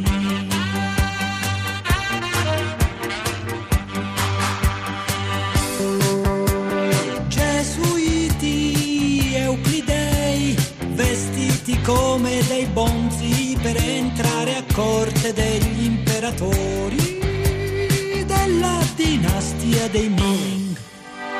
Cerco un centro di gravità permanente che non mi faccia mai cambiare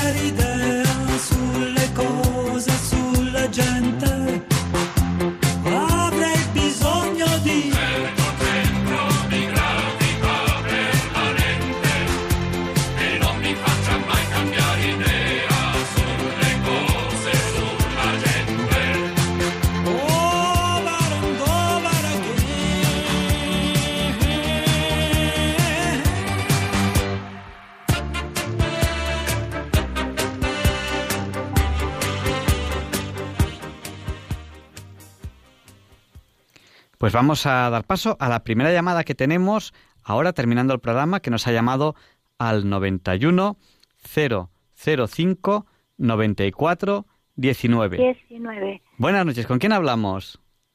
Pues con una mm, persona ya mayor, Bueno, ¿eh? pero que todas las noches que puedo les escucho, porque es muy bonito, ¿eh? una dulzura. En el reino de Dios hace falta tener esos mensajes, esas comunicaciones. ¿eh? Muchísimas gracias. Y denles un beso de mi parte a los niños. Pues muchas gracias y se, lo- y se los damos, porque de, al- de alguna manera eh, los niños que están aquí en el programa forman parte del programa, igual que ustedes, y, y yo creo que todos claro. formamos una familia. Mire, yo, yo leí una vez un escrito antiguo eh, Sí. que hacía referencia a que los primeros cristianos se amaban antes de conocerse y eso le, le- le impresionó al que escribía el texto. Dice, es que estos se aman antes de conocerse. Yo pensé, bueno, Claro. eso es lo que ocurre en las familias, que amas Sí. a- al, al primo no sé qué, que no le conoces, pero tú ya, ya le amas y estás deseando Sí. conocerle. Es algo muy curioso, ¿no? De alguna manera, Em, en este programa también somos un poco una familia.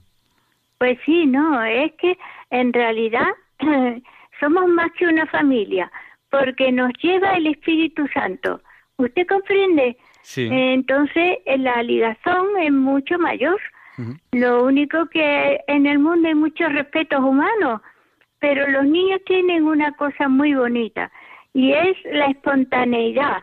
Yo le cuento así brevemente una cosa que vi en la catedral de. Sevilla. Eh, era una mujer, yo fui a la catedral, había un acto, mucha gente, yo estaba hacia el final y vi a una señora alta, muy elegante, delante mía que estaba llorando. Pero claro, yo en fin no me atreví a acercarme ni nada. Y vino una madre con sus dos niños, uno un bebé y un niño de la mano. Y llegó un momento, y ellos se pusieron a mi lado, que el niño de la mano se soltó de la madre, como vio a la señora llorando, y se agarró de la mano de la señora. ¿Eh? O sea, es una, una cosa espontánea completamente, el Sí. amor de los niños. Y es porque, como decía Jesús, de ellos es el reino de los cielos, tenéis que ser como ellos. ¿eh? Bueno, Pues nada, pues much- muchas gracias, ¿eh? Gracias a usted por, su llamar. programa. Buenas noches, muchísimas gracias por nuestro De programa, que es que ta- también es suyo, es, es nuestro. Es nuestro, exacto. Gracias. Gracias, buenas Hasta noches. pronto. Buenas noches. Buenas noches. Y vamos a dar paso a otra llamada que tenemos que, si no me equivoco, nos llama, si no me equivoco, desde Mallorca. Buenas noches. Sí, buenas noches, Javier Ángel. A ver, me gustaría que este programa es encantador. Me gustaría, si puede ser, que algún día hablaseis de este mm, aparato que se llama cronovisor. Yo tengo un libro que habla de esto y que lo, mm, lo fabricó, creo que era un benedictino, mm, no me acuerdo si se llamaba Nardi o Nerdi, un nombre así. A ver si tenéis alguna, digamos, alguna noticia de esto. Hace, esto se fabricó en el año, creo que era cincuenta y tantos, pero después, em, creo que fue el 62, con el eh, concilio, que eh, Roma, pues, no estaba muy de acuerdo con esto. ¿Sabéis algo de esto? Pues eh, no lo sé, pero lo, lo buscaré. De todas maneras, eh, el cronovisor es posible que no, que no exista, pero lo, lo investigaremos un poco. O sea, Ya, hay, hay ciertas cosas de estas que son un poco estas teorías de la conspiración y estas cosas, Sí. me, y me suena, me suena que el cronovisor va por ahí. Que es posible que como máquina no exista, sean, un poco estos, estos mitos. Pero lo investigaremos. Bueno, bueno, es un libro que yo estoy leyendo muy muy interesante y ahora he pensado, digo, mira, lo voy a preguntar. bueno, muchas gracias ¿eh? y enhorabuena por el programa. Muchas gracias. Yo tengo, tengo, uy, eh, no nos queda mucho tiempo, pero yo tengo, tengo la anécdota de que conocí a, a una persona que tenía una línea de ropa y, y era con un, con un libro. eh, Bueno, era un libro que su, su marca era Necronomicron. Y que es, Necros es el libro es el libro de los muertos. Y resulta que el libro de los Ya, ya, muertos este ya, no existe pero muchas novel- muchas novelas hablan de él incluso transcriben párrafos enteros pero el libro en sí no existe ni ha existido No nunca. es algo muy curioso. Puede ser que puede ser que sea un, en fin, un- Al- una algo, algo de ficción Eso mismo, sí. Bueno, muchas gracias, Javier Ángel. Enhorabuena por el programa. gracias buenas noches Adiós. Pues en principio yo creo que el cronovisor es un aparato que no existe y es más, más de ficción.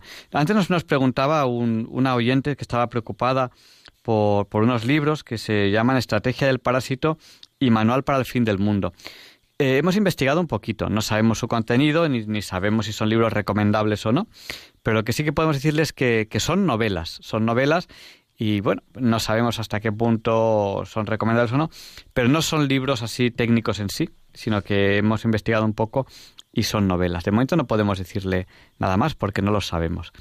Pues todavía nos queda tiempo a una, bueno, yo creo que ya no, eh, a, un- a una ultimísima llamada quizás, eh, pero, pero bueno, eh, ya estamos en los últimos minutos del programa y creo que tenemos que despedirnos y, y decirles que, que aunque está entrando alguna llamada, ya no podemos darle paso porque, porque estamos ya en los últimos cinco minutos que saben que Radio María los deja un poco para que ustedes también, pues sabemos que hay gente que, que le gusta escuchar todos los programas, para que ustedes también descansen un, un poco. Y, y les dejamos ya con el Catecismo de la Iglesia Católica con Monseñor José Ignacio Munilla, que yo sé que les gusta, que les gusta mucho. Y le pedimos a San Juan Pablo II que interceda por nosotros para que se nos libre del mal. Eh, pues yo sé que hay gente que está preocupada porque cree que el mal avanza y tal, y es verdad, el mal avanza, pero el bien también. Y tenemos que conseguir que el bien esté más presente en nuestras vidas y es lo que tenemos que conseguir. Así que le pedimos a Juan Pablo II que interceda por nosotros para que, para que así sea. Y les esperamos la semana que viene, si Dios quiere. No falten. Muchas gracias y buenas noches. Y la semana que viene otro programa que intentaremos que sea muy interesante. Intentaremos que tampoco puedan dormir porque les interese muchísimo el programa. Gracias.